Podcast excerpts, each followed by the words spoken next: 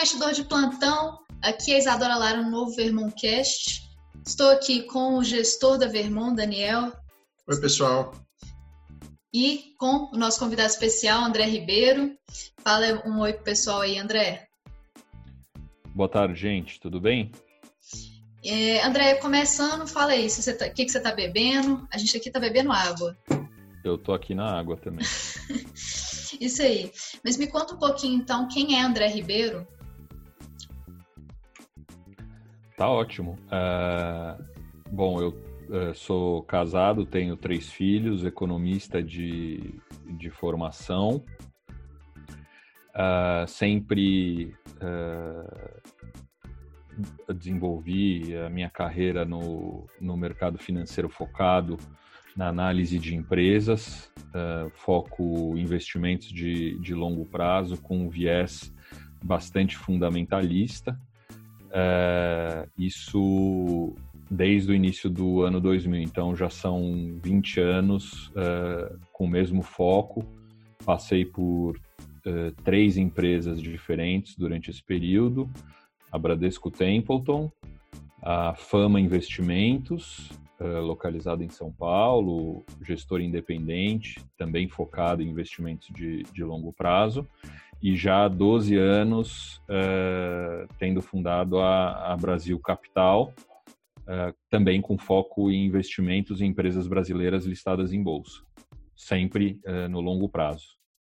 Entendi. É, e a Brasil Capital, assim, você consegue contar um pouco a história dela? Como que ela surgiu, claro. como você entrou? Bom, a Brasil Capital uh, surgiu em 2008 com uh, capital proprietário de ex-sócios da Fama Investimentos, como é o meu caso, e da Reding Grifo, Reding Grifo que tinha sido vendida para o Credit Suisse. Uh, e além de ex-sócios da Fama Investimentos e da Reding Grifo, a gente tinha também o capital proprietário vindo da família ou de uma, de uma parte específica da família Hermílio de Moraes. É, então, o Duda é, Hermílio de Moraes também é, era sócio da Brasil Capital no início.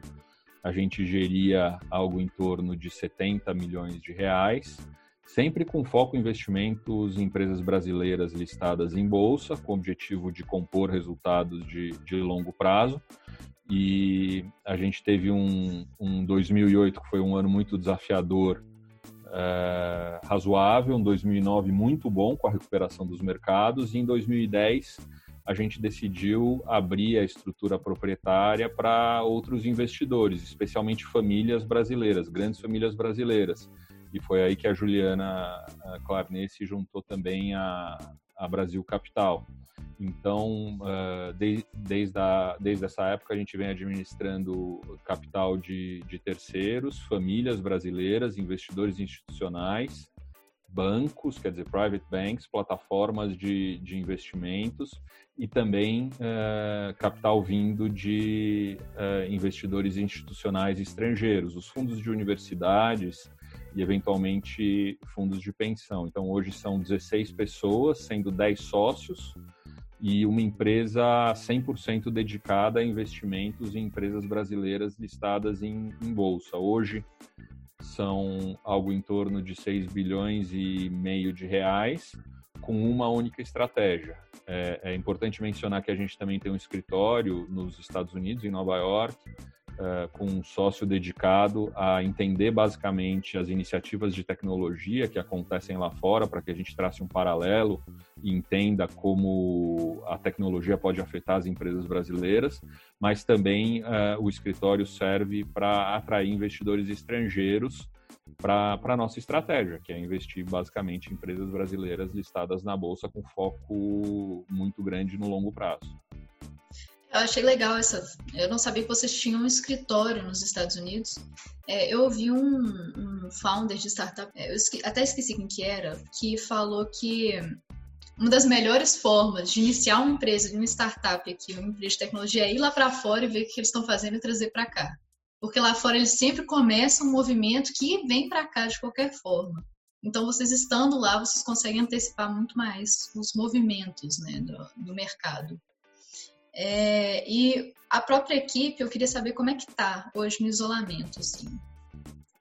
É, a equipe inteira está é, em home office é, e isso também vale é, para o nosso sócio dos Estados Unidos. Aliás, é importante dizer que hoje, quer dizer, a gente já tinha notado há três anos que era possível abrir um escritório fora do Brasil é, com uma estrutura muito pequena, porque de fato as pessoas conseguem trabalhar de casa. Então, desde que é, a quarentena foi sinalizada no Brasil, o, todos, os, uh, todos os integrantes da equipe da Brasil Capital estão em casa, então são 16 pessoas.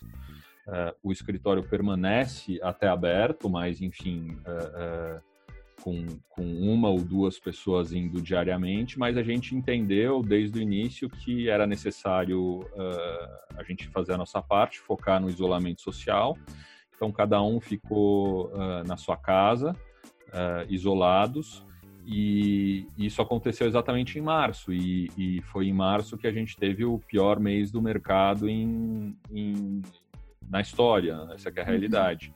Então, a gente teve que se adaptar à rotina e, ao mesmo tempo, entendendo o que estava acontecendo com o mercado e tomando uh, as decisões necessárias. E, e, no fim das contas foi muito simples, porque a gente adaptou todas as reuniões que a gente tinha uh, presencialmente entre os integrantes da Brasil Capital uh, ao, às ferramentas como o Zoom, por exemplo, que a gente está usando uhum. agora. E, e, funcionou muito bem. Então, no início, a gente tinha reuniões matinais todos os dias, às 8 da manhã, até que uh, a gente, uh, de certo modo, entrasse no ritmo e entendesse uh, o nosso dia a dia, porque, enfim, a gente precisava, no fim das contas, se adaptar. E funcionou muito bem. Então, toda a agenda de reuniões com a equipe de análise, com as empresas, com a parte comercial da Brasil Capital, com os clientes, passou a ser feita é, pela, pela videoconferência e funcionou muito bem desde o início. Então a gente continua até hoje, já, já são mais de dois meses, cada um na, na sua casa, é, tocando a sua rotina. É, e eventualmente eu vejo mais os meus sócios hoje com no home office do que no dia a dia, porque no dia a dia cada um tinha que se deslocar, ia a uma reunião diferente, em lugar determinado, e agora, de certo modo, a gente acaba se encontrando eh, algumas vezes por dia no, no Zoom. Então, funciona muito bem, a, a sensação de proximidade é grande. O mesmo vale para as empresas em que a gente investe ou para novas empresas que a gente está procurando entender, clientes, fornecedores, é, é, distribuidores, enfim, a cadeia de relacionamento das, das empresas em que a gente investe. É, também a gente tem conseguido acessar via videoconferência. Então, é uma proximidade grande, assim como é da parte comercial, tanto interna, enfim, com a Juliana, a Clarnet, quanto com, com os clientes. E a gente sempre está tá disponível. E vocês vão continuar assim ou vão, vão, vão voltar para o modelo anterior total? É, pois é, antes é, isso existe uma, uma divergência interna. Eu já, já há dois anos, é, enfim, e outros sócios da, da Brasil Capital, a gente é, pensava em mudar para um escritório maior.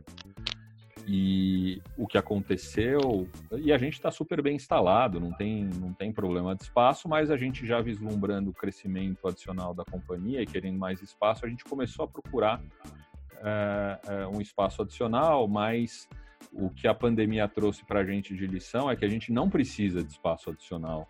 Muito pelo contrário, é, a gente tem espaço demais no nosso escritório, porque muitas vezes as pessoas podem de fato trabalhar de casa e serem tão produtivas quanto Uh, uh, se comparado a, a, estar no escritório. Então, de fato, a rotina funcionou tão bem para algumas pessoas que eu acho que a gente não precisa mais de espaço adicional. E, e isso certamente é uma das tendências que a gente enxerga estruturais para as empresas, quer dizer, a procura por, por espaços para fazer negócios, eu acho que, que tende a, a diminuir porque as pessoas a, aprenderam a trabalhar de casa. Uhum. É realmente um novo mundo, né, André? André, mas falando aqui do, de investimentos, é, vocês foram destaque no ranking da Infomoney e BMEC 2020 na categoria de ações, um ganho de 500%, ao passo que o Ibovespa entregou alguma coisa aí na ordem é, de 70% é, ao longo de uma década. Né? Como que vocês conseguiram um resultado tão expressivo? É, é, é, uma, é uma boa pergunta. Eu acho que a gente foi uh, aprendendo ao longo do tempo a trabalhar junto uh, e a formar um, um, racional de decisão juntos. É importante dizer que desde o início a gente sempre procurou uh, contratar, treinar e reter novos talentos nas universidades brasileiras e boa parte dos nossos sócios tem a Brasil Capital como primeiro ou segundo estágio nas suas carreiras. Então, desde o início, a gente sempre teve uma cultura de focar muito em pessoas, na formação de pessoas dentro da Brasil Capital, mas também em empresas que tivessem, ou investir em empresas que tivessem uh, pessoas, executivos, sócios de alta capacidade então, tanto internamente, a gente procurou formar um time com pessoas uh, que se destacavam, mas ao mesmo tempo sempre buscando investir em negócios com pessoas com, com alta capacidade. Então, esse sempre foi um dos pilares da nossa estratégia de, de investimento, que foi amadurecendo ao longo dos anos. O segundo ponto foi sempre focar em empresas com um posicionamento estratégico uh, uh, diferenciado ou vantagens competitivas estruturais. Então, quer dizer, empresas com vantagens competitivas estruturais, uh, operando em mercados, por exemplo, com barreiras de entrada, empresas dominantes sendo tocadas por executivos de altíssima qualidade, são capazes de compor bom resultado, bons resultados ao longo dos anos, gerar lucros crescentes ao longo dos anos, ou ainda se adaptar ao cenário macroeconômico do país, que é extremamente incerto, e cada vez mais o tempo passa e a gente vê que de fato é incerto. Então a gente não pode é, ficar, de certo modo, tomando decisões de compra e venda de acordo com o cenário macroeconômico a gente prefere investir em negócios resilientes que sejam capazes de se adaptar aos vários cenários macroeconômicos pelos quais o, o país passa. E o terceiro ponto, obviamente, é um foco no valor intrínseco dos negócios, quer dizer, é o preço que a gente paga pelos ativos que a gente compra. Então, desde o início, nosso foco foi uh, investir em empresas brasileiras listadas em bolsa, apoiados nesses três pilares, que uh, empresas dominantes uh, operando em mercados com barreiras de entrada, sendo geridas por executivos de alta qualidade e pagando o preço correto pelos ativos, de modo que a gente possa uh, capturar a diferença entre o valor justo das companhias e o valor intrínseco. E dentro desses pilares, a gente teve que formar um processo, um processo de investimento que fosse uh, replicável e, e, de certo modo, que a gente pudesse crescer baseado nesse processo de, de investimento. Então, foi isso que a gente fez, e de certo modo, é, é, a gente gosta de dizer que foi o um foco muito grande é, em pessoas, processos e nos produtos da empresa em que a gente investe que trazem vantagens competitivas.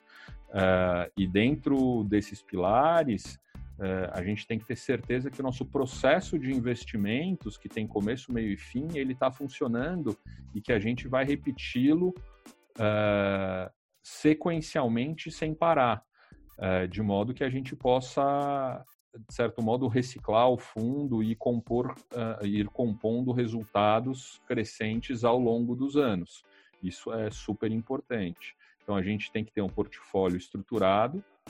Aí no nosso caso são 15 a 20 companhias uh, em que a gente investe e ao mesmo tempo a equipe tem que uh, acompanhar esses investimentos muito de perto ao longo dos anos, uh, de uma maneira quase que inesgotável, quer dizer, a gente nunca para de analisar as companhias que a gente tem no portfólio e, ao mesmo tempo, tem que ter gente dedicada a olhar novos investimentos que possam substituir uh, algumas das empresas que a gente tem uh, no portfólio atual.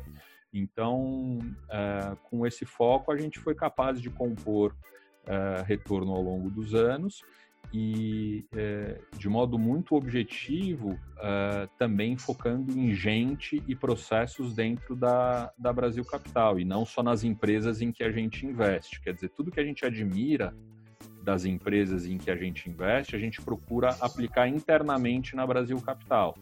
Então, as pessoas uh, são um fator determinante para a gente fazer investimentos nas empresas. Portanto, a gente tem que ter pessoas boas internamente também. Os processos das empresas em que a gente investe são cruciais. Portanto, a gente tem que ter processos internos. A inovação nas empresas em que a gente investe é, também é, é, um ponto muito relevante. Portanto, a gente, dentro da Brasil Capital e de determinada limitação que a gente tem, a gente também tem que inovar. Por exemplo, a iniciativa do, do escritório fora do país para acompanhar o desenvolvimento de tecnologia. Então, tudo que a gente admira nas empresas em que a gente investe, a gente procura implementar dentro da Brasil Capital e sempre trabalhando muito em conjunto e com decisão colegiada, tanto na parte comercial, quanto na parte administrativa, quanto na parte de análise e gestão do portfólio. Legal, muito bom. Ainda dentro dessa, desse processo de investimentos e da tese de investimento de vocês, eu li uh, que, pelo menos no passado, havia um racional no sentido de buscar setores em que o Brasil ainda uh, tem muita carência, como educação, saúde e infraestrutura. Isso ainda é um norte importante na tese de vocês ou isso mudou? É, a gente tem uma, um, um foco muito grande é, na análise uh, bottom-up, né? Quer dizer, a gente olha primeiro para as empresas, para depois olhar para os setores e para uh, o cenário macroeconômico. Então, o que importa para a gente é, de fato, descobrir empresas que tenham Uh, um negócio estruturalmente dominante, sendo gerido por executivos de alta qualidade e por uh, uh, pagando um preço correto, independentemente do setor, tá?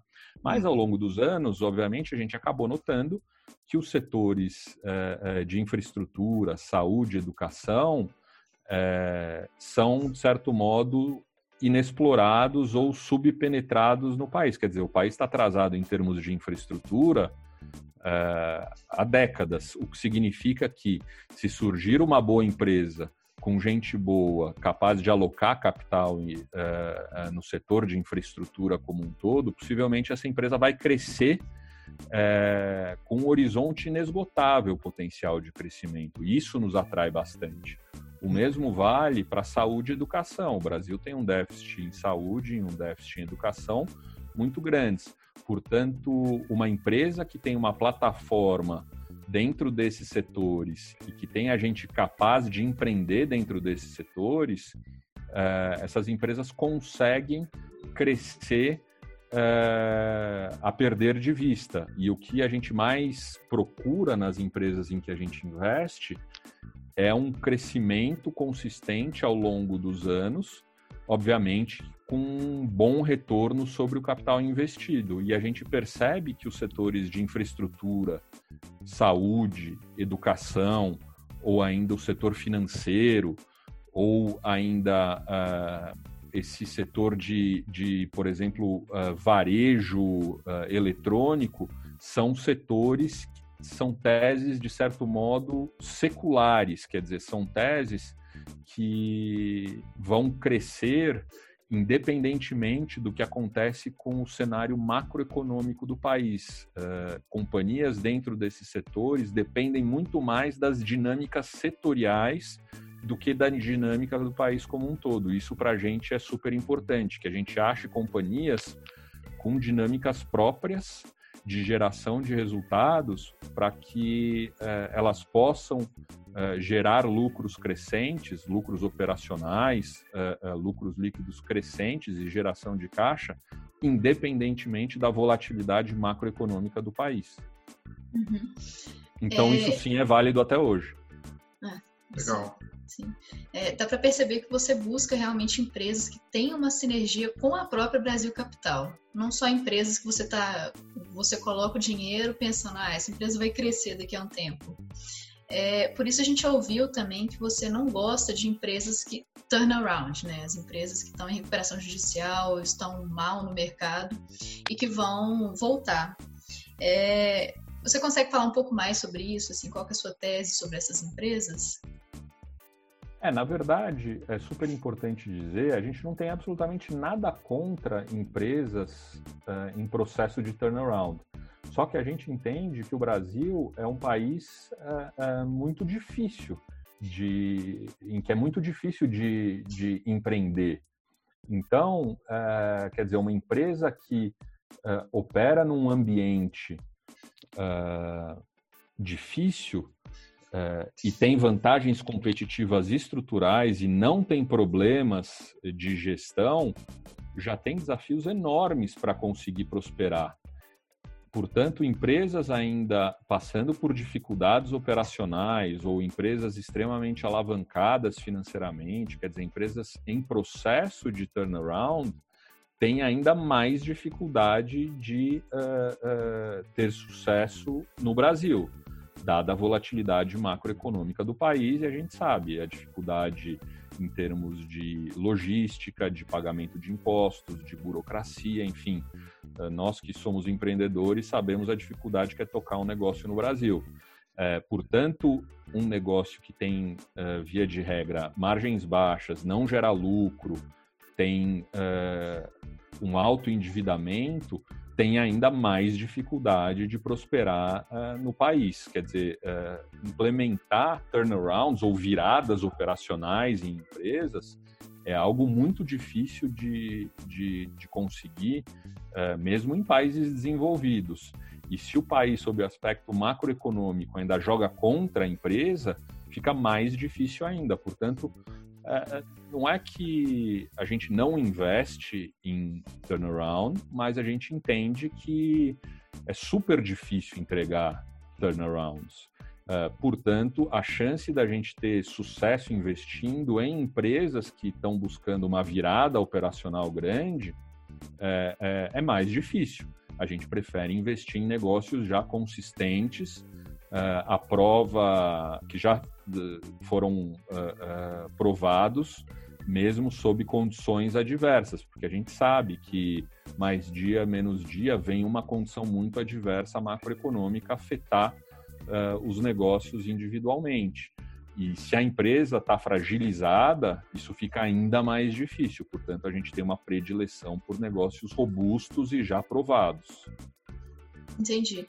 É, falando mais disso, né, dessas dificuldades do próprio empreendedor de empreender no Brasil, que a gente já viu que são várias, né, é, eu queria saber como, como que a equipe lida com novas regulamentações que surgem na política, às vezes em alguma área que vocês já estavam investindo ou alguma área que vocês estavam pensando em investir. Se isso realmente, se isso afeta muito a, a própria decisão de investir em uma empresa ou não. Sem dúvida, é, é, muito importante. A gente tem que conhecer a regulamentação dos setores em que a gente investe, seja um setor que não tem regulamentação, que não tenha regulamentação, ou um setor que seja extremamente regulado, como, por exemplo, o setor elétrico, que já teve, inclusive, a, a regulamentação testada algumas vezes ao longo dos últimos anos. Então, para a gente, sim, é super importante é, entender profundamente a regulação de cada um dos setores em que a gente investe para que é, algo não nos surpreenda. A gente tem que entender é, conjuntamente, de modo colegiado na Brasil Capital, os riscos de cada um dos setores. É, e certamente é, a regulamentação é, ou a, a, regulação de cada um dos setores é muito relevante no, no processo decisório. André, já que você citou o setor elétrico, vou pegar um gancho é, nesse setor. Vocês têm alguma alocação no setor elétrico? E a gente está vivendo um momento é, no país onde a gente vai voltar para os patamares de PIB é, de 2010, é, quem sabe até é, antes disso. Então, a gente deve ter menos demanda por energia.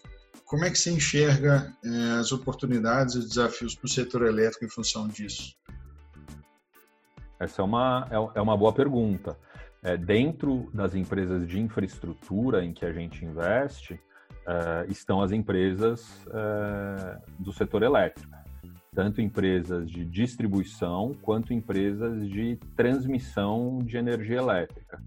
A regulamentação da transmissão é, é, muito mais simples, quer dizer, uma transmissora de energia elétrica, como é o caso da Lupar, que a gente investe já há mais de três anos, uma vez que você tem a concessão de determinada área, uh, a transmissora não tem risco de oferta, nem de demanda, nem de inadimplência. Então, tanto faz se o consumo de energia vai subir, cair, ou se o dólar vai subir ou cair, a empresa tem um contrato pelo prazo de concessão e ela, uh, a grosso modo, de maneira bem simplificada, ela uh, tem a sua receita todo ano indexada à inflação até o fim do contrato. E ela faz algo em torno de 90% de margem operacional.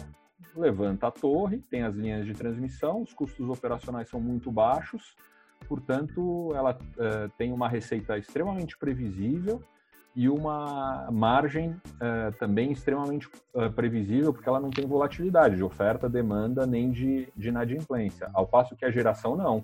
A geração, desculpe, a distribuição, que é a outra posição que a gente tem no fundo, especificamente o caso de Energisa, a distribuição, ela sim está suscetível à oscilação de oferta, de demanda, tem inadimplência. E aí que vem a necessidade de regulamentação eh, e dos reequilíbrios econômicos financeiros que acontecem ao longo dos anos. Portanto, eh, esse ano é um, é um belo exemplo.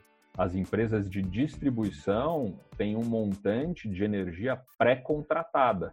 Eh, só que essa energia pré-contratada não vai ser uh, integralmente consumida, porque houve uma queda muito forte de demanda com a desaceleração econômica que veio com o coronavírus. E além disso, tem uma questão importante de inadimplência. As pessoas passaram a ter dificuldade de pagar suas contas de luz. Isso tudo uh, demanda um reequilíbrio econômico e financeiro constante no setor. Então, esse ano, a regulamentação foi colocada mais uma vez à prova e a ANEEL, até agora, agiu muito bem. Ela reembolsou as distribuidoras de energia uh, num valor em algo em torno de 15 bilhões de reais. E isso ela fez porque estava dentro do contrato, estava dentro da regulamentação do setor.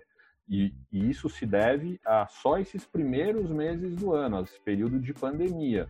O que vai acontecer daqui para frente é que a agência vai olhar individualmente cada uma das empresas, como elas são afetadas, e dar ou não dar um reequilíbrio econômico-financeiro baseado uh, numa taxa de desconto regulatória, que a gente chama WACC regulatório. Então, é de fato super importante. Uh, uh, ter muito clara qual é a regulamentação de cada setor. E é por isso até que o mercado enxerga o setor de transmissão de energia elétrica, que não tem risco de oferta, demanda nem de inadimplência, como um setor menos arriscado que o setor de distribuição de energia elétrica. Porque o, o setor de distribuição está suscetível à, à oferta, demanda e inadimplência. Então, é, é um setor que foi afetado, o governo até agora se comportou muito bem, houve volatilidade, houve discussões, uh, mas o, o, a agência reguladora se comportou muito bem. Ótimo. André, voltando um ponto aqui, quando você estava falando é, dos clientes da casa, da Brasil Capital, como é que foi para vocês uh, a ascensão, o crescimento eh, gigante que a gente viu das plataformas de investimento, das corretoras, que fomentaram o crescimento de, de muitas gestoras? E fala um pouquinho também sobre a figura do investidor estrangeiro. Vocês têm até um escritório lá fora que ajuda nessa questão comercial de vocês, mas muitos estrangeiros saíram, né? É, casas tão renomadas como vocês perderam investidores estrangeiros, uma coisa bem sistêmica. Então, fala um pouquinho para a gente sobre esses dois pontos. Claro. historicamente, como eu disse, é, boa parte é, do nosso capital vem de famílias brasileiras, tanto family offices como multifamily offices. Então, é, e também capital proprietário. Eu diria que hoje algo em torno de metade do montante administrado vem de single family offices e multifamily offices. Isso é bastante relevante. Além disso, a gente tem um peso também importante do investidor institucional brasileiro. Fundos de pensão uh, brasileiros para a gente também são relevantes na nossa base. E aí surgiram as, as plataformas que, de certo modo, trouxeram o investidor do varejo, a pessoa física, uh, eventualmente com tickets menores, é, possibilitaram, as plataformas possibilitaram as pessoas físicas de nos acessar. E a gente fica muito feliz com, com esse contato e, e de levar essa possibilidade para as pessoas físicas também, porque de fato investimento em ações não faz parte da cultura do, do brasileiro é, e de certo modo as plataformas popularizaram uh, uh, investimentos mais sofisticados, como é o caso de, de investimento em ações no Brasil. Então, a gente vê um crescimento muito grande das pessoas físicas se interessando por bolsa, por investimento em companhias. Quer dizer, cada um tem sua característica. Uns fazem investimentos em ações diretamente, outros preferem fundos, mas o fato é que com a queda de taxa de juros, isso fez com que o investidor deixasse de olhar única e exclusivamente para produtos ligados à Selic, ao CDI, e passasse a, a, a olhar para investimentos com foco no médio e no longo prazo, e as ações se enquadram uh, nessa caixa. E as plataformas foram fundamentais, não só uh, para fazer a ponte entre a pessoa física, o investidor no varejo, e uh, esses fundos mais sofisticados, mas também na educação financeira desses, desses novos investidores, porque é um desafio muito grande. De fato, o investidor que está acostumado a, a investir uh, em produtos ligados ao CDI, recebendo 10, 12, 13, 15% ao ano, e de repente uh, a Selic cai para 3%, e, e, o investidor, de certo modo, passa a ser órfão uh, uh, da Selic alta. E aí ele é obrigado a fazer investimentos que são muito mais voláteis e que demandam foco no longo prazo. E as plataformas, elas foram, elas fizeram e têm feito muito bem o papel de educar os, os investidores. A volatilidade, e, e no fim das contas a gente passou esse ano talvez pelo maior evento ou pelo evento de maior volatilidade da, da nossa história. Então é uma prova de fogo e os investidores uh, eles se comportaram muito bem. Essa é que é a realidade. Se comportaram uh, de uma maneira muito serena. Claro que, enfim, existe angústia, existe nervosismo, cada um tem um, um apetite para o risco diferente. É importante cada um pessoalmente entender seu apetite para o risco, mas o fato é que, em geral, a gente vê um comportamento muito positivo dos investidores via plataforma, quer dizer, eles acabaram sendo muito bem educados pelas, pelas empresas, uh, e um comportamento tão bom quanto o investidor institucional mais sofisticado, de longo prazo, que, que já aloca uma parte relevante em ações há, há muitos anos.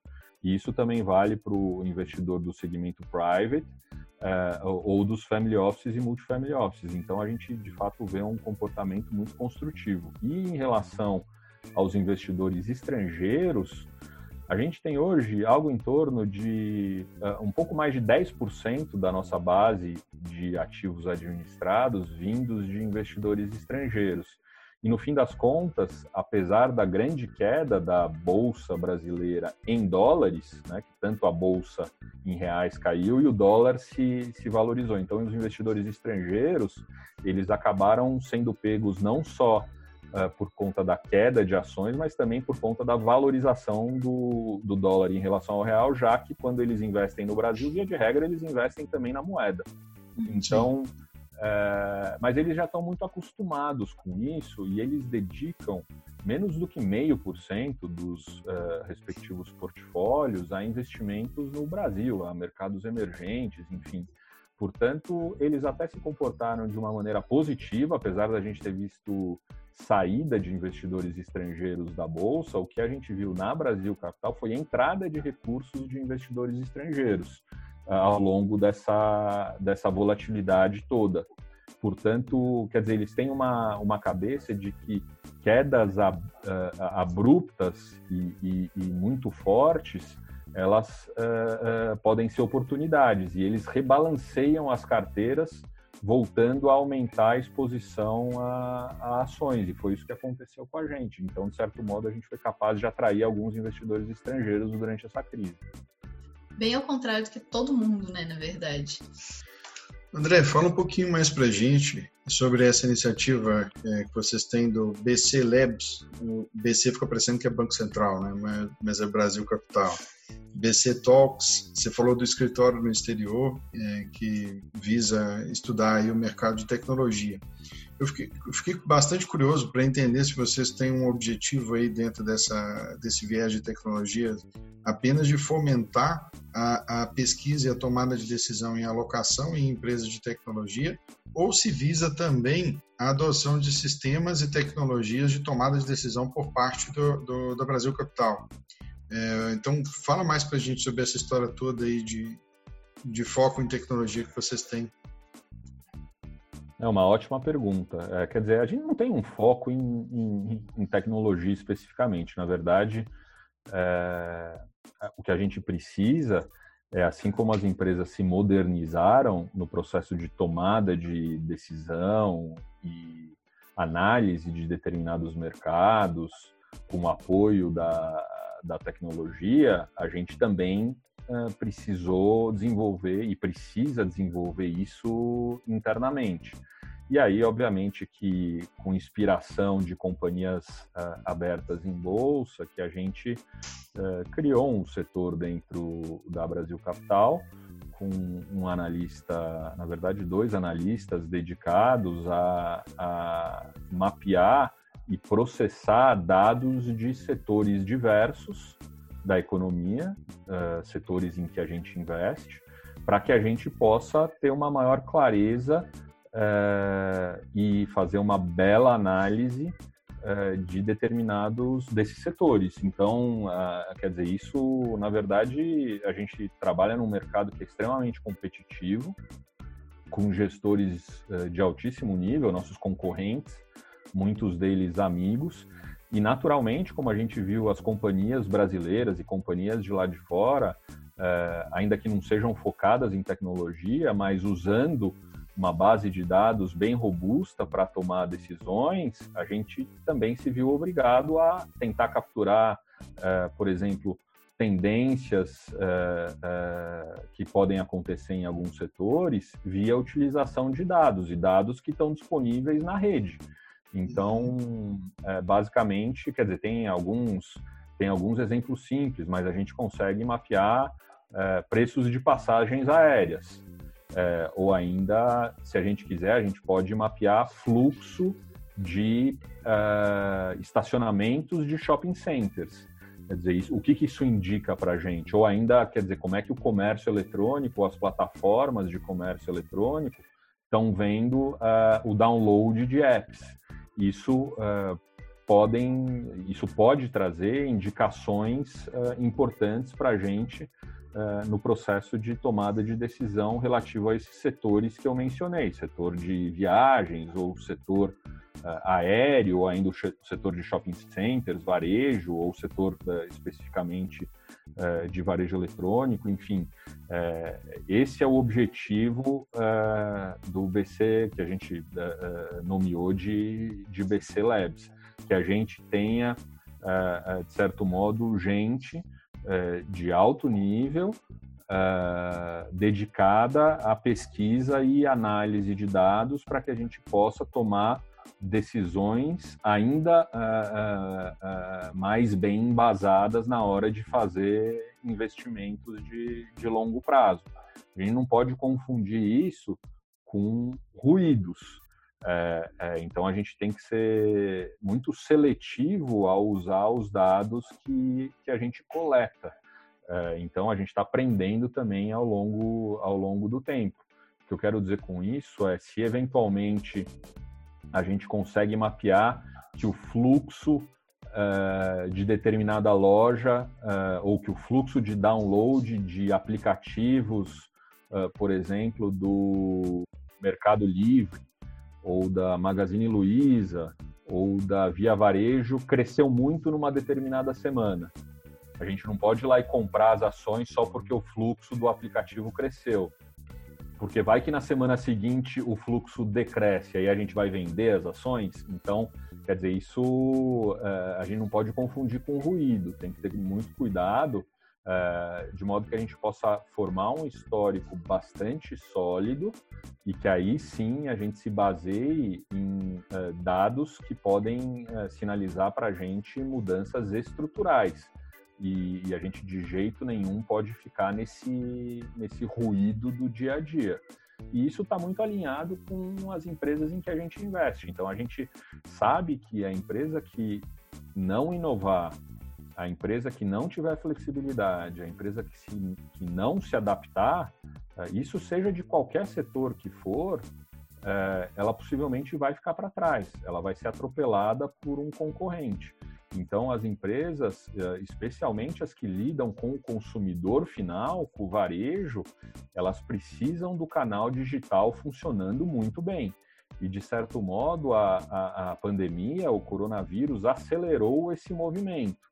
Então, empresas que já estavam caminhando uh, com iniciativas de, vamos dizer, digitalizar a experiência do consumidor, e isso não vale só para o varejo eletrônico, isso vale para empresa de seguro de saúde, ou ainda empresas de eh, ensino, eh, de educação, quer dizer, eh, o ensino à distância virou algo cotidiano para crianças e para adultos, né? Então, quer dizer, a gente precisa ficar muito atento ao que está acontecendo no mundo real é, em como a tecnologia afeta os investimentos, as empresas em que a gente investe, e ao mesmo tempo, como eu mencionei para vocês no início, quer dizer, se a gente vê uma tendência acontecendo com a economia real, afetando as nossas companhias, e se a gente vê que as nossas companhias estão criando iniciativas internas para se adaptar ao desenvolvimento da tecnologia, a gente também tem que fazer isso internamente. E, e, e vamos dizer, o, o BC Labs está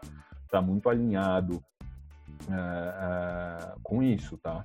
E, e, o mesmo vale para o BC Talks, quer dizer, a gente é, a cada 15 dias, isso de certo modo foi quebrado pela, pelo coronavírus, mas a gente tem tido interações com gente de diversos setores, mas a gente tem um costume de colocar a equipe inteira da, da Brasil Capital para ter conversas com, com gente ligada especialmente à tecnologia, que nos ensine uh, uh, sobre tecnologia ou sobre mudanças de hábitos ou sobre iniciativas novas de determinados setores.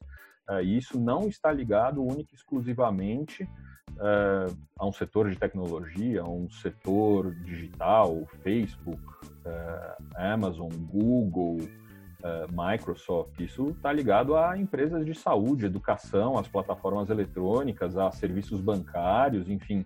Então, é, é por isso que a gente é, teve essas, essas iniciativas e tem essa dedicação toda, porque se a gente não seguir em frente se adaptando, certamente é, a gente vai ser atropelado no meio do caminho, porque a gente tem concorrentes de altíssimo nível e a gente precisa sobreviver. Na verdade, é única e exclusivamente uma questão de sobrevivência e de servir melhor ao nosso cliente.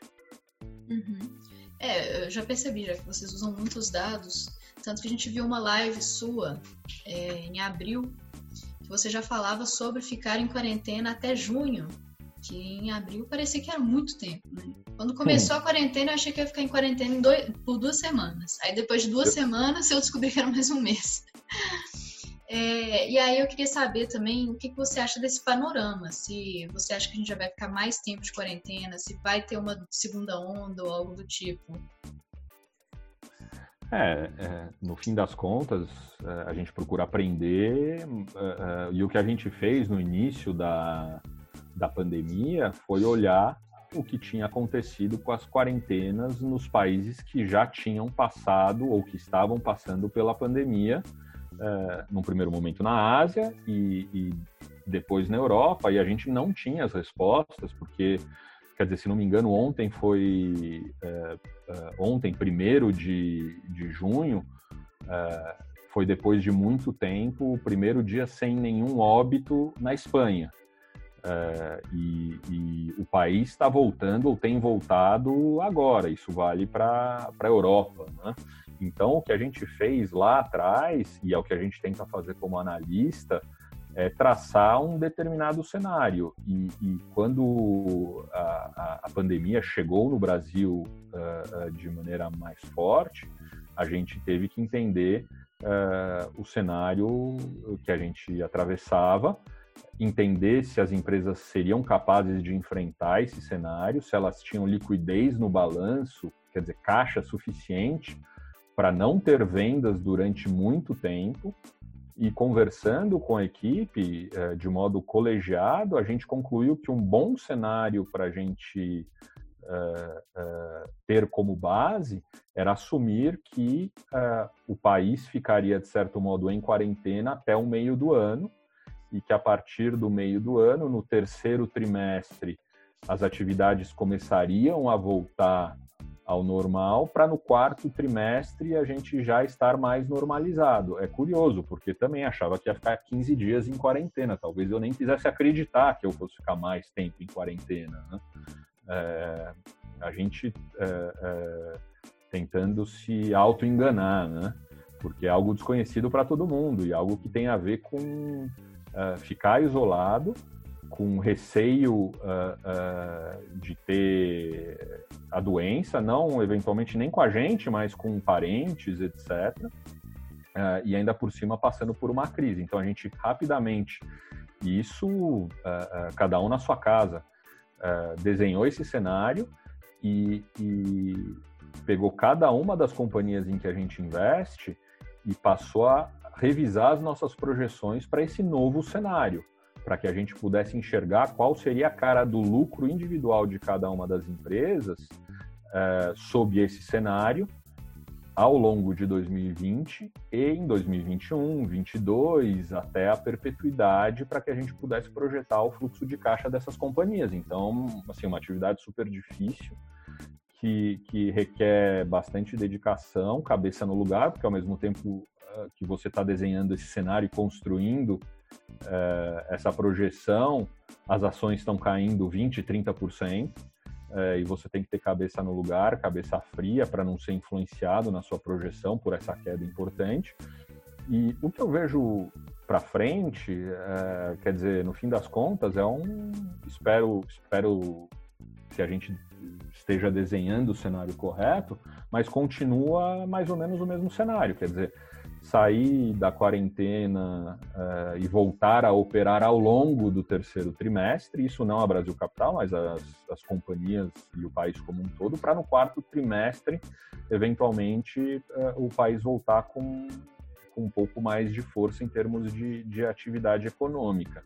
Se vai ter uma segunda onda, se não vai ter uma segunda onda, é, no fim das contas é um belo chute Quer dizer, eu não sou epidemiologista, é, é, é, acho que nem eles têm a, a resposta, mas eu acho que é, é natural a gente passar de uma pandemia para uma endemia, que é um, assim, a doença estará aí, as pessoas pegarão, possivelmente vai ter o, as pessoas vão ficar, boa parte delas uh, vão ficar imunes sem sentir nada, outras vão ficar doentes, e cada vez mais, com a evolução dos estudos, a gente tem de fato uh, remédios que, no fim das contas, eliminam, que, que saram, a, a, a, que cuidam e revertem a, a doença.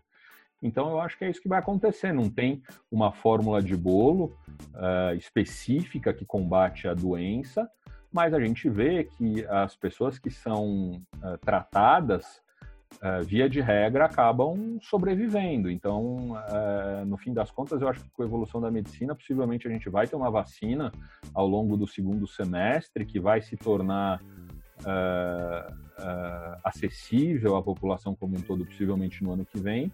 E até lá, os países vão ser capazes de, de controlar individualmente essa, essa epidemia uh, cada um do seu jeito, e o que é importante é não sobrecarregando o sistema de saúde, porque as pessoas acabam uh, morrendo quando elas não têm acesso ao sistema de saúde. Quando elas têm acesso ao sistema de saúde e chegam numa condição razoável para serem tratadas, uh, na grande maioria dos casos, elas sobrevivem. A gente tem os dados abertos de operadoras de saúde de óbitos sobre o total de vidas que os operadores administram, e a gente vê é, é, uma mortalidade extremamente baixa, é, extremamente baixa e controlável. Então, possivelmente vai ser uma doença com a qual a gente vai ter que conviver por aí durante mais algum tempo e as pessoas vão ser tratadas se elas tiverem acesso à saúde. É por isso que, que o sistema de saúde precisa estar livre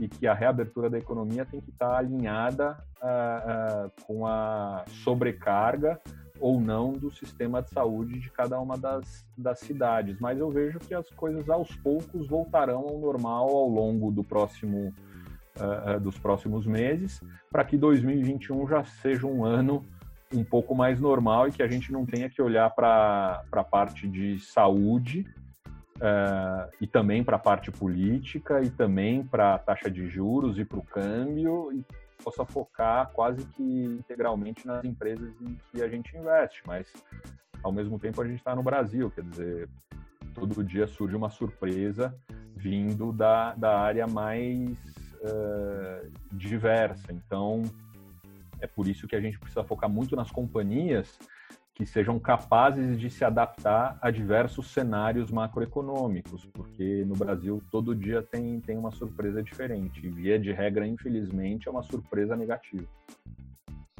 André, você falou da, da revisão da carteira que vocês fizeram é, quando da, do início da, das projeções aí de isolamento social. É, fala um pouquinho para a gente se, como é que foi o rebalanceamento vocês rebalancearam caixa, vocês diversificaram mais a fim de evitar risco. Eu queria te ouvir também eh, sobre o atual momento de bolsa. A gente está vivendo um, período aí de certo otimismo, a gente está vendo uma certa retomada, batemos os 90 mil pontos hoje. Você acha que é precoce essa retomada, que eventualmente a gente vai viver um movimento eh, de W nessa retomada? Qual é a sua visão? Uh, vamos lá, tentar, tentar responder. É, em primeiro lugar, a gente teve que rever a carteira porque a gente nunca tinha passado por um, uh, por um desafio desse tamanho. Uh, a gente, como Brasil Capital, individualmente, cada um, e, e como cidade, estado, país, enfim, mundo. Né? Então, a gente foi obrigado a rever a carteira e, num primeiro momento, focando de fato uh, na parte de caixa, quase que como analista de crédito mesmo, as, as empresas que sobreviveriam uh, sem precisar de, de caixa adicional, sem precisar de mais recursos, mesmo não vendendo. Uh, não tendo receita. Então, esse foi o primeiro ponto. Passado esse primeiro estágio, que foi rápido, com todo mundo debruçado sobre os balanços das empresas, a gente separou a carteira entre empresas que provêm serviços essenciais de empresas que, que provêm serviços não essenciais. Então, serviços que, empresas que provêm serviços essenciais são empresas que continuaram operando mesmo durante a, a pandemia e a quarentena. E as, as, empresas de, por exemplo, transmissão de energia elétrica continuaram operando. De distribuição, ainda de distribuição de energia elétrica, continuaram operando, ainda com, que com demanda menor, com inadimplência, elas continuaram operando, portanto, auferindo receitas. Empresas de uh, uh, transporte, como a Rumo, que é, é uma ferrovia que, a grosso modo, liga o, o Mato Grosso, uh, enfim, que é uma parte extremamente rica na produção de grãos, do país até o Porto de Santos também continuou operando.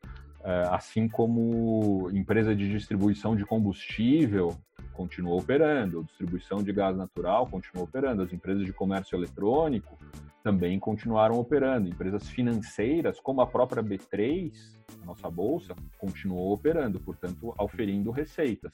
Essas empresas claramente seriam menos impactadas é, é, pela quarentena, assim como uh, empresas de saúde, empresas de educação. Elas continuaram provendo serviço e auferindo receitas. Outra, eh, e essas a gente chamou de empresas que provêm serviços essenciais. Portanto, a nossa carteira deveria ter um foco maior nesse tipo de empresas. Ao passo que outras empresas foram simplesmente fechadas, quer dizer, os shoppings, eles foram fechados e a gente tem shopping na, na carteira. E o que fazer com o shopping? Quer dizer, esse shopping eh, ele teria condições de passar pela crise eh, eh, e os lojistas e a inadimplência, enfim, algumas empresas de serviços não essenciais, como os shoppings, e via de regra são empresas de varejo, né? empresas que têm lojas em rua ou que têm lojas em shoppings também, sofreram demais, porque uh, provém serviços não essenciais. Essas empresas uh, uh, quer dizer, elas sofreram mais na bolsa também, mas muitas delas sofreram muito mais uh, do que de fato o fluxo de caixa que elas perderam nos últimos meses e que elas perderão até o fim do ano. Então, por isso que a gente teve que projetar as companhias ao longo desse ano nesse novo cenário e para 2021 e 2022, porque muitas empresas, ainda que não tenham ou não tivessem receitas no curto prazo, a economia ia voltar. Portanto, poderiam ser boas oportunidades de investimento se o mercado tivesse exagerado no, na queda das ações. Então, a gente separou serviços essenciais de não essenciais, a gente concentrou mais em empresas de serviços essenciais, a gente, de certo modo, aumentou a diversificação da carteira, quer dizer, é, aumentou o número uh, de empresas no nosso portfólio, quer dizer, algo como entre 15 a 20 empresas se tornou de 20 a 25 companhias, quer dizer, uh, a gente diversificou mais, uh, aumentou marginalmente o caixa, não aumentou de maneira relevante, porque o movimento de queda foi muito grande, portanto, na nossa opinião, já precificado. Em, em, várias companhias, quer dizer, quando a gente projeta o fluxo de caixa de uma companhia, via de regra, se você tira três meses de fluxo de caixa, ou seis meses, ou um ano de fluxo de caixa, o impacto no valor daquela companhia no longo prazo é muito baixo. Mas a gente tem que considerar também é, é, e, é, a gente tem que considerar também o, o, o momento das companhias. Né? Quer dizer, os investidores não vão se é, é, é, apavorar com empresas que têm zero de receita no curto prazo, então, algumas companhias que acabam perdendo no longo prazo 5 a 10% do valor por ficarem fechadas durante seis meses, acabaram sendo desvalorizadas em 50%, 60% na bolsa. Então, o movimento foi muito rápido, de modo que a gente uh, não fez não fez caixa e acabou rearranjando o portfólio dessa maneira, separando serviços essenciais de não essenciais e aos poucos a gente também foi vendo que algumas empresas que uh, vão sofrer muito no curto prazo foram drasticamente penalizadas na bolsa e, portanto, mereciam um investimento adicional. E aí o nosso portfólio, a grosso modo, acabou uh, sendo diversificado entre empresas ligadas à infraestrutura, provém serviços essenciais, serviços financeiros, que também tem serviços essenciais, saúde educação, uh, que também são bens uh, quase que não discricionários, as pessoas que podem ter acesso à saúde e educação pagam por isso, o problema é que quando o desemprego é muito alto, tem gente que não consegue sequer ter acesso à saúde e educação, uh, mas são enfim, bens não discricionários. E, ao mesmo tempo, as plataformas de varejo eletrônico, elas se beneficiaram muito com essa necessidade de compras pela internet e a gente entende que a digitalização da experiência do consumidor, de certo modo, foi antecipada. Então, a gente também uh, aumentou a parcela do portfólio uh, uh, nessas companhias. Então, basicamente, com um portfólio bem diversificado entre empresas de infraestrutura, empresas de serviços financeiros, uh, saúde, educação uh, e uh, empresas mais digitais. Ao mesmo tempo, a gente manteve empresas no nosso portfólio como Aliança Sonai, que é a maior rede de shoppings do, do país. Que a gente entendeu que os investidores penalizaram muito a companhia, muito mais uhum. do, do, que o fluxo de caixa que ela vai perder uh, durante seis meses, tá? Uh, então, uh, quer dizer, eu falei um pouco sobre risco, caixa, diversificação, e agora sobre esse movimento da bolsa, quer dizer, eu acho que assim como a queda pega os investidores de surpresa, Uh, quer dizer, num momento em que parecia óbvio que o, o, Brasil ia crescer com a inflação controlada, juros baixos, geração de empregos, que era o cenário do fim do ano passado e começo desse ano até a pandemia vir. Então, é, parecia muito evidente, confortável uh, investir em empresas e na bolsa, com a bolsa a 115 mil pontos e quando a bolsa bateu 165 eh, eh, mil pontos, desculpe, ficou absolutamente uh, desconfortável e muito óbvio que a bolsa não recuperaria e que as empresas não recuperariam e que o país e o mundo passaria pela maior recessão da história. Então, é, é, quer dizer, a 115 mil pontos era óbvio que fazia sentido ter ações no portfólio e a 65 mil todo mundo queria dólar, ouro uh, e zero ações. Então, a posição do investidor em empresas durante boa parte do tempo é desconfortável. E o que a gente sabia, o que a gente continua sabendo desde o início da pandemia, é que uh, ela tinha, de certo modo, começo, meio e fim. É, e dessa maneira, de certo modo, está se comportando uh, uh, a doença no, no, Brasil, talvez demorando um pouco mais, um pouco menos. É um enorme problema uh, de saúde, sanitário, de emprego, enfim, de, quer dizer, muitas pessoas sofrendo, etc. Mas a gente, como investidor, tem, sabia que tinha começo, meio e fim. O que a gente não sabia é que durante a pandemia, durante um estresse muito forte, é, os pilares macroeconômicos do país e do governo eles começariam a cair e que foi o, que aconteceu. Uh, enfim, o ministro da Saúde, uh, com o ministro da Justiça, cada vez mais uh, uma volatilidade macroeconômica enorme, questionamentos sobre impeachment, né? acho que o Brasil é o país do impeachment, ou impeachment do presidente, ou impeachment do, do, do senador, ou enfim, do STF, enfim, caiu uh, o cenário, a, foi uma bola de neve que foi aumentando e que acabou ficando muito maior do que a, a pandemia em si. Só que o Brasil é um país que, historicamente, os investidores têm que estar acostumados com a volatilidade macroeconômica, com a volatilidade política. Então, em determinado momento, o mercado precificou que não só viria uma epidemia, que as empresas deixariam de operar, assim como o país estava uh, absolutamente desestruturado mas infelizmente o normal do Brasil é estar desestruturado. A diferença é que nessa crise, uh, uh, diferente da última, que foi pré-impeachment da, da, da, presidente Dilma, uh, a alavancagem das empresas em bolsa, dívida líquida sobre EBITDA, nessa crise, está muito menor. Quer dizer, as empresas em bolsa estão muito mais capitalizadas.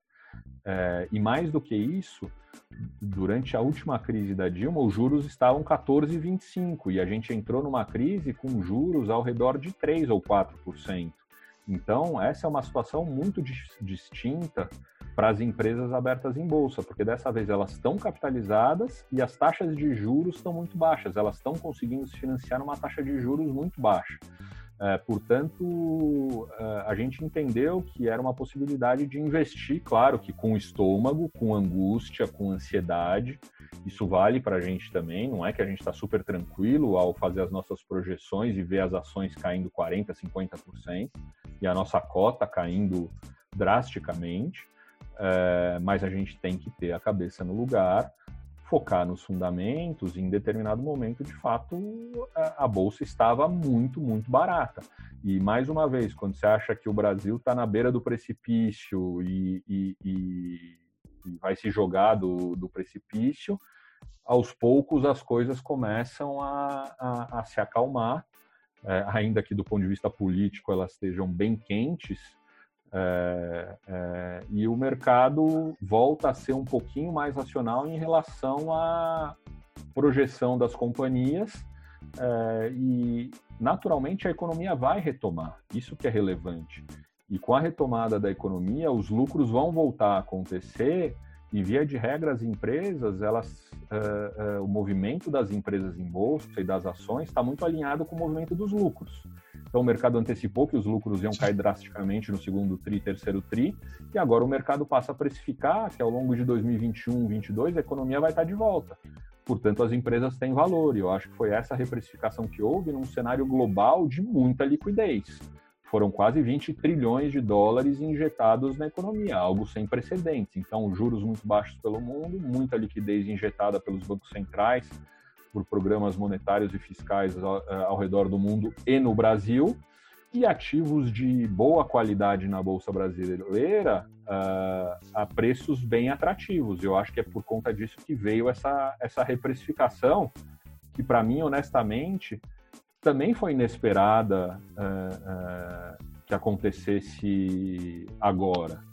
É, infelizmente, a gente tem que saber também, como investidor de longo prazo, saber lidar com a paciência e, e saber que a gente não tem condições de saber é, quando vai, dar, vai se dar um movimento de retomada, mas a gente rea, é, resolveu reabrir os fundos ao longo de março, porque de fato a gente via valor nas empresas.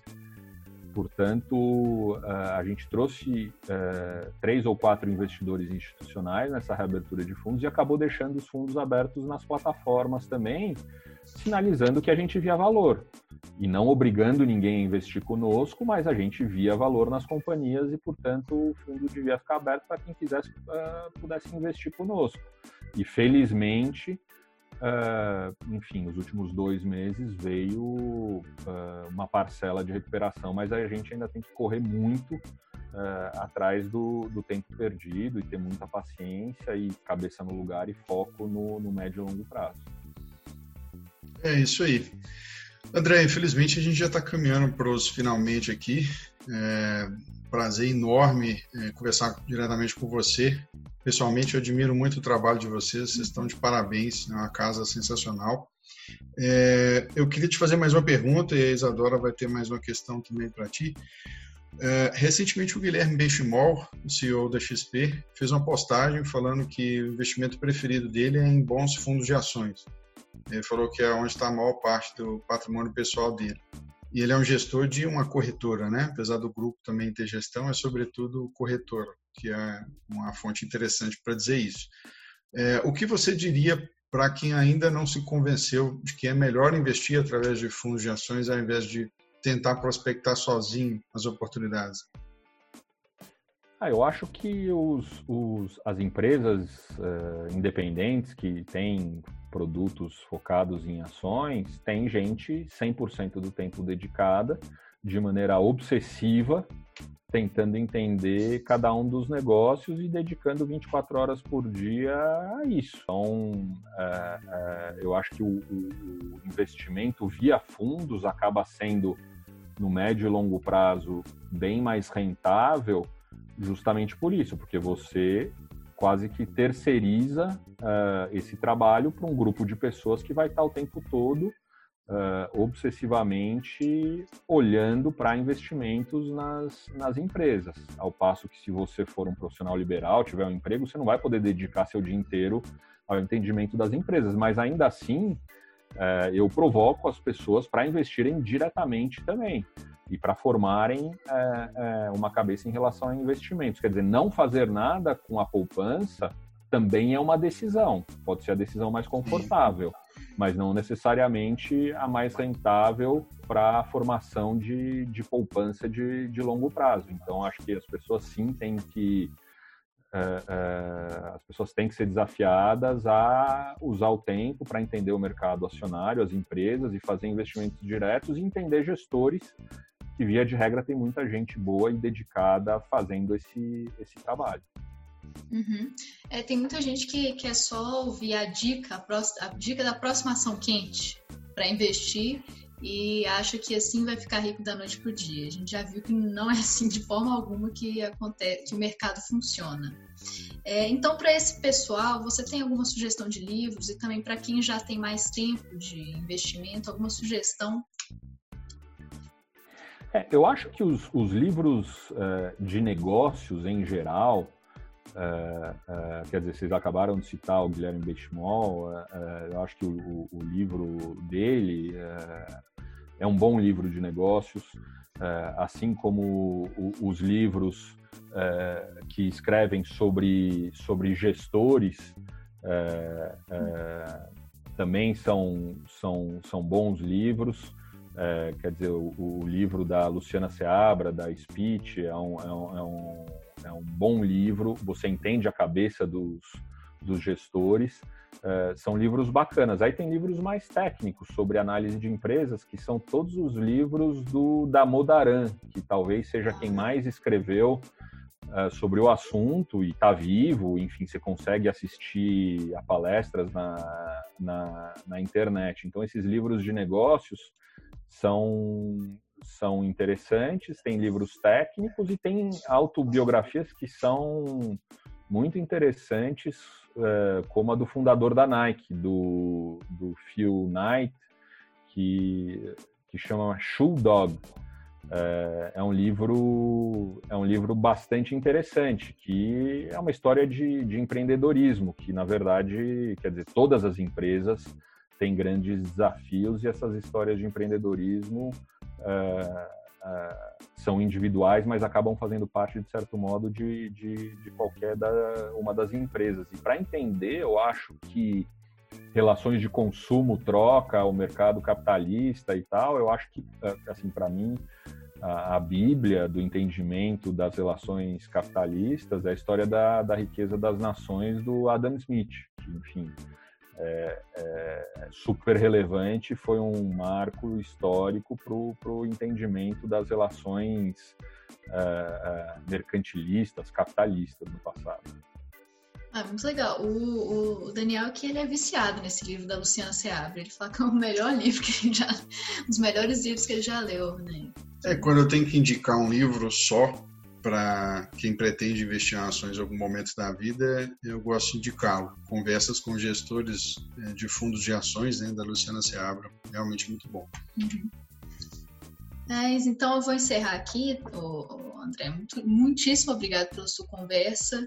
Ela trouxe muito insight, muitos insights. É, eu gostei bastante, especialmente porque vocês têm uma tese muito simples de investir, que mesmo assim é muito difícil, porque só por ser simples não significa que ela é fácil. Né? Encontrar Sim. empresas que tenham a sinergia com a própria Brasil Capital.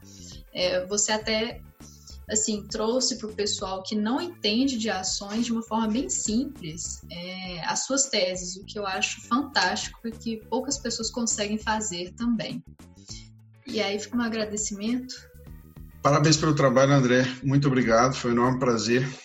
Até a próxima, então. É, eu que agradeço, é sempre um prazer conversar com vocês, é, sempre aberto e o, o, mais transparente possível. E esse livro é legal porque justamente mostra que os gestores têm uma cabeça, no fim das contas, que é, que é simples. É, e é, são teses que têm começo, meio e fim, é, e fáceis de entender. É, isso aí, eu acho que uma das lições é que você tem que buscar simplicidade, negócios simples que sejam fáceis de entender. É, um bom começo também para investidores, mas é um prazer, obrigado pela, pelo convite estou super à disposição. Muito obrigada, André. Obrigado, André. Valeu. Forte abraço. Tchau, tchau. Tchau.